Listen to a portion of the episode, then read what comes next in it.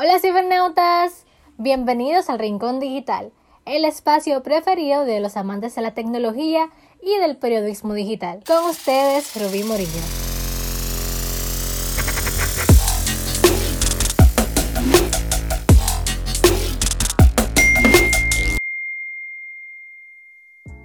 Quiero empezar el episodio de hoy con una pregunta para que reflexionemos.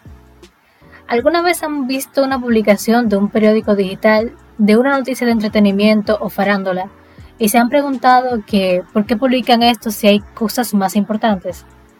O tal vez han visto un comentario criticando este tipo de contenido. Bueno, de eso quiero hablarles hoy.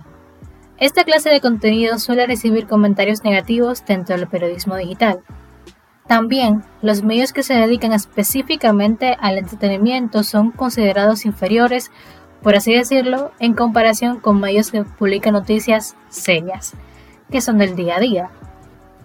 Su contenido es considerado irrelevante y puede llegar a un punto que el trabajo de estos periodistas no sea lo suficientemente apreciado. Esto vuelve el periodismo digital desafiante. Por definición, un desafío es una competencia donde una rivalidad queda en manifiesto.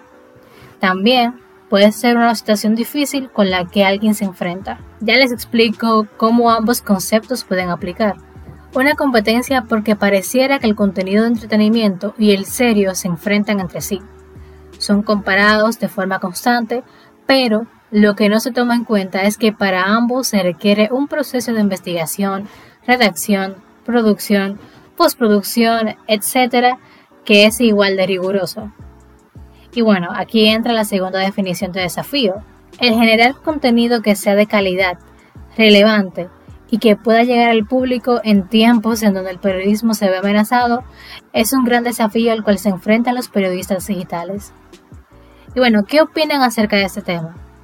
Desde mi punto de vista, hay que entender que los usuarios del Internet buscan todo tipo de contenido y los medios de comunicación deben estar ahí para proveerlo.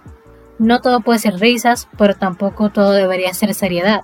Estoy segura que al igual que yo, ustedes tienen esa forma de escaparse de la realidad a la que nos enfrentamos, aunque sea por unos minutos. Y bueno, hasta aquí ya el contenido del día de hoy. Espero que les haya interesado el tema. Si tienen algún comentario acerca del tema, me lo pueden enviar a través de mis redes sociales. Estoy como arroba rubí en Instagram y también en Twitter. Los espero cada semana con nueva información. Bye, cibernautas.